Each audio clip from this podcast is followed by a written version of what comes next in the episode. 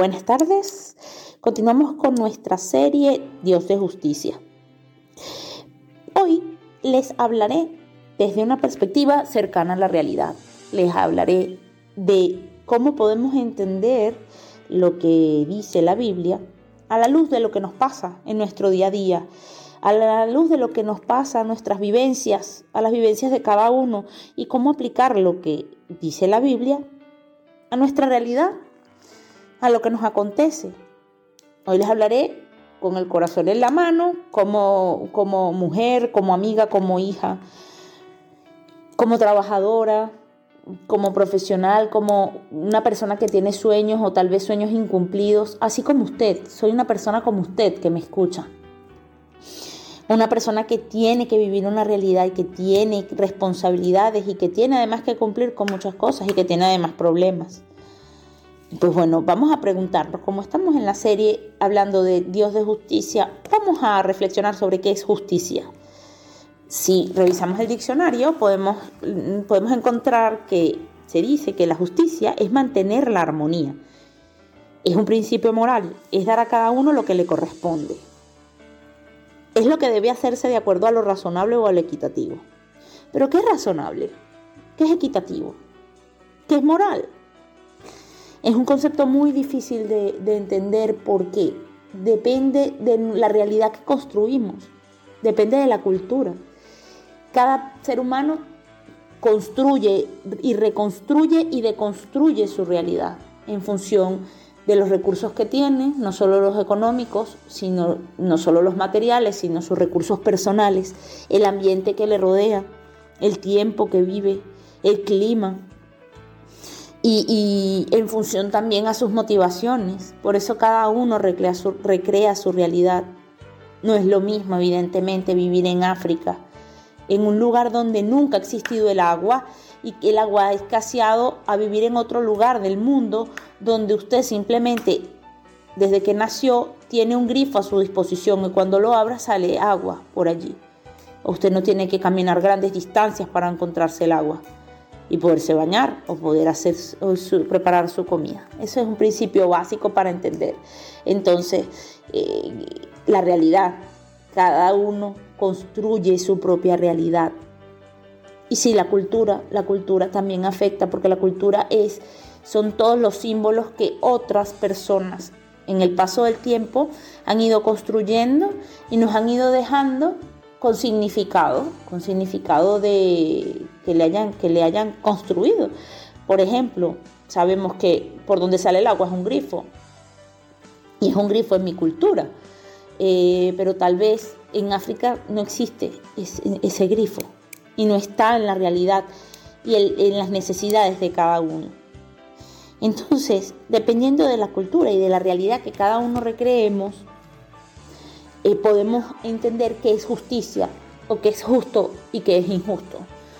Por eso comienzo la reflexión desde el punto de vista real, desde la realidad, para que luego podamos entender, podemos poner en común eso lo que nosotros entendemos por justicia e injusticia. Justo es entonces todo lo que se relaciona con el bien común, todo lo que puede garantizar el orden, todo lo que puede garantizar la paz, todo lo que supone equidad, todo aquello que sea o es bueno para mí, pero dañe o desfavorezca a otros, es injusto, independientemente de la realidad que usted recree. Todo aquello que esté en desorden y afecte a los otros o los dañe, es injusto. Todo aquello que rompa o altere la paz de otros y los desfavorezca, es injusto. Entonces, encontramos que la justicia es equidad, orden, paz y lo que implica el bien común. Todo aquello que se aleje de eso es injusticia. Entonces, vivimos en un mundo que está impregnado de injusticias, un mundo en el que todos y cada uno luchamos por conseguir nuestros deseos. Es así, usted es injusto, yo soy injusta, mi vecino es injusto, mi marido es injusto. Su hijo es injusto. Todos somos injustos. El único que no es injusto y que es perfecto es Dios. Y sí, cada uno lucha de forma egoísta por conseguir sus deseos. Y eso implica desfavorecer siempre a otro, implica desfavorecer a los demás. Y eso lo sufrimos todos. Usted será en algún caso el victimario, quien ejerce la injusticia porque lucha egoístamente por alcanzar sus deseos, y otros, usted será actor en este caso, y otros serán víctimas, víctimas de esa injusticia que usted está causando. ¿Y quién no ha sido injusto? ¿Y quién no ha sido víctima? ¿Quién no ha sido victimario? ¿Y quién no ha sido víctima de injusticia? Todos hemos sido víctimas y victimarios. El único ser perfectamente justo es Dios. Y los seres humanos somos injustos. ¿Pero por qué somos injustos? Somos injustos porque hacemos y decimos cosas que no cumplimos. Somos incongruentes. Cometemos errores.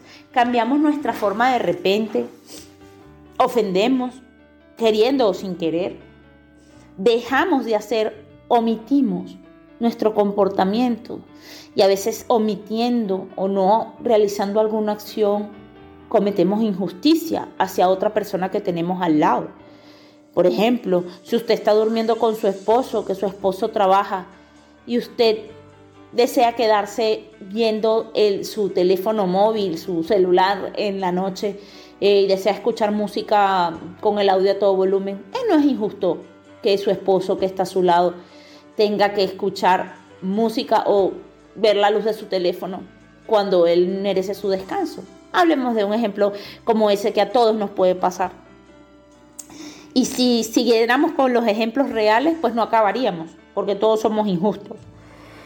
Y estamos interesados en dejar de ser injustos o en tratar de no hacernos justos, porque siempre justificamos. Cuando, cuando en nuestra cabeza decimos, pensamos que hacemos las cosas bien, eh, siempre justificamos y decimos es que somos los más justos del mundo. Soy la más justa porque yo he organizado mi entorno, soy la más justa porque yo trabajo más horas que mi compañero, yo soy la más justa porque yo nunca le he sido fiel a mi esposo, soy la más justa porque siempre, nunca me, me, me copié un examen cuando estudiaba y las otras personas que sí se copiaban sacaban más notas que yo.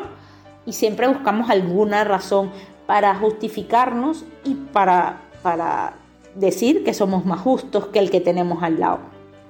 Pero esta justamente es la reflexión de hoy. Injusticia experimentamos todos los días. Así como he dicho que todos somos injustos, también experimentamos injusticia. Cuando usted es puntual y su compañero que llega tarde lo promueven de puesto, por ejemplo. Cuando usted es un migrante y lo desprecian por su origen étnico. Cuando usted es hermano del medio y no le prestan sus padres atención. Cuando usted trabaja horas extras y a su compañero que falta siempre al trabajo le aumentan el sueldo y le felicitan. Y son pocos los ejemplos que, que puedo dejar aquí para no extenderme tanto. Pero nuestra reflexión de hoy es saber cómo trabaja Dios la injusticia. Y he buscado en la Biblia y voy a dejar un pasaje que es muy interesante, que dice, Isaías vivió en un tiempo cuando Judá estaba luchando bajo el peso de la injusticia.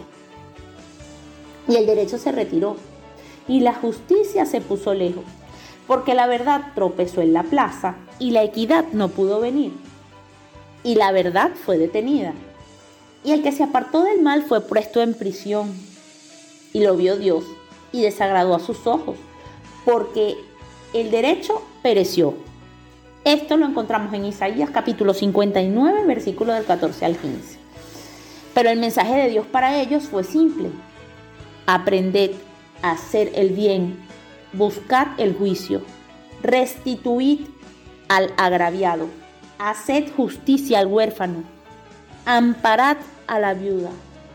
Eso lo dice Isaías en su capítulo 1, versículo 17.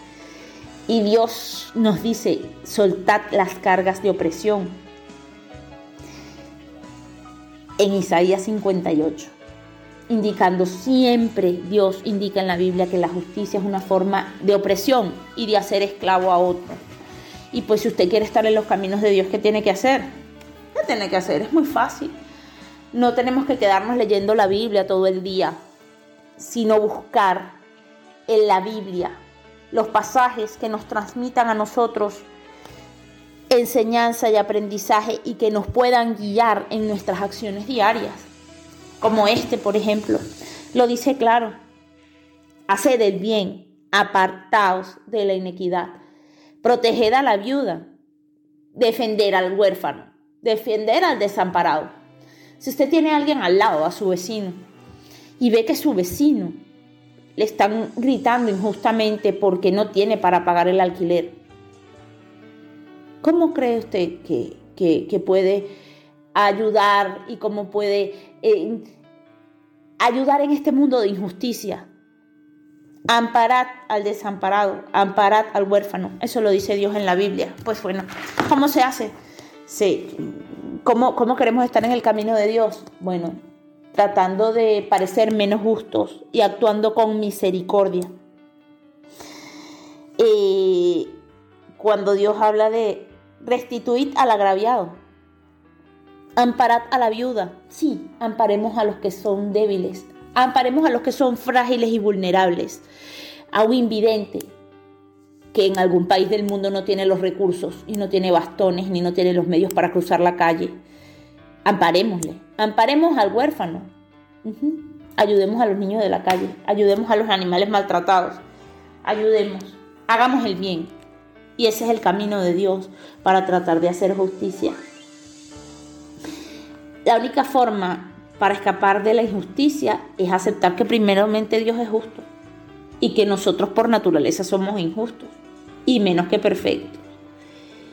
Y yo creo que la forma que Dios puede transmitirnos en cómo Él hace justicia es cuando ya nosotros dejamos de estar interesados en tratar de hacernos justos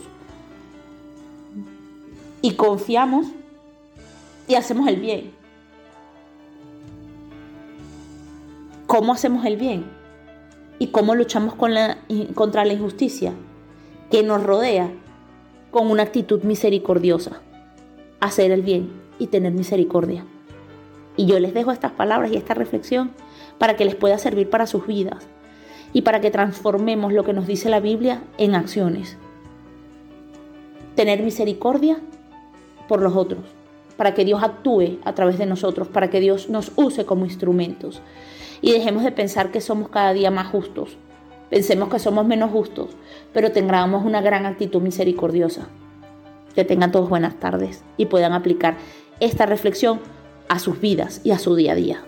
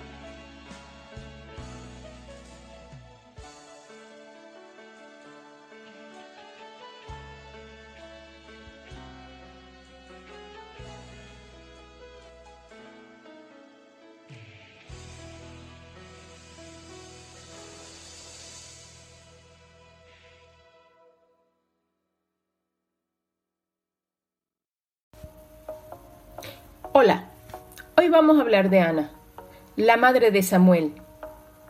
Y nos basaremos en el primer libro de Samuel. Ana era la segunda esposa del Caná. Ella era estéril, no podía tener hijos, mientras que la otra esposa sí tenía hijos. El esposo de Ana igual la amaba, y le decía que si el amor de él no era suficiente, que por qué quería tener un hijo. Pero Ana igual le pedía a Dios un hijo. Ella estaba triste y quería tener un hijo. A lo largo de la historia de Primera de Samuel, vemos la devoción de Ana a Dios. Ana no perdió la esperanza en su angustia a pesar de que el tiempo pasaba, mantuvo su fe. Es un ejemplo que no debemos perder la esperanza de las peticiones que realizamos a Dios. Otra enseñanza de la historia la vemos en Primera de Samuel 13, donde Eli, el sacerdote, al ver que Ana estaba orando en voz baja, pensó que estaba borracha nosotros a los ojos de los demás podemos parecer borrachos o locos a realizar nuestra petición, pero hay que seguir con la esperanza que Dios nos dará lo mejor. Ana ofreció que su hijo sería para servir a Dios durante toda su vida. Vemos que Dios respondió la petición de Ana no solamente con un hijo, sino con cinco más de los que ella pidió. Espero que la historia de Ana te haya animado a mantener una esperanza en tu corazón mientras estemos aquí en la tierra. Todos los dolores, la espera y las oraciones que no tengamos respuesta aún, mantengamos nuestra fe y nuestra esperanza. Muchas gracias y hasta el próximo sábado.